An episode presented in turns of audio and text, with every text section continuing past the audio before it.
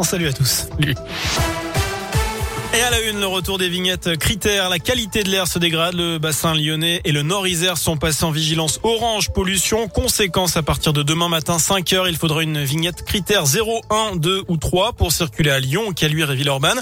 Et puis on lève le pied dans l'ensemble du département du Rhône. La vitesse est réduite de 20 km heure sur les axes habituellement limités à 90 ou plus. Les axes à 80 sont maintenant limités à 70. Pour favoriser le recours au transport en commun, les TCL proposeront dès demain le ticket. C'est un titre qui permet de voyager toute la journée en illimité euh, sur le réseau et pour seulement 3 euros. À la page des faits divers, un accident mortel cet après-midi sur l'autoroute à 42 à Miribel. Euh, carambolage impliquant 5 véhicules dont un poids lourd. La victime âgée de 35 ans se serait arrêtée sur la bande d'arrêt d'urgence pour porter secours à un véhicule en feu lorsqu'il a été percuté.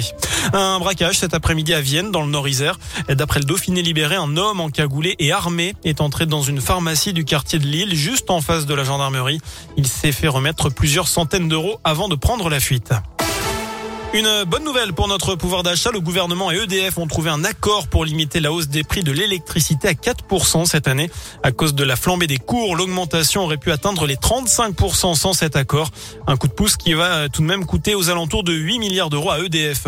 À la page des sports du basket, les Villeurbanais sont sur le parquet en ce moment. La Svel affronte le CSK à Moscou en Euroleague. En biathlon, on félicite les filles de l'équipe de France qui se sont imposées cet après-midi en relais féminin.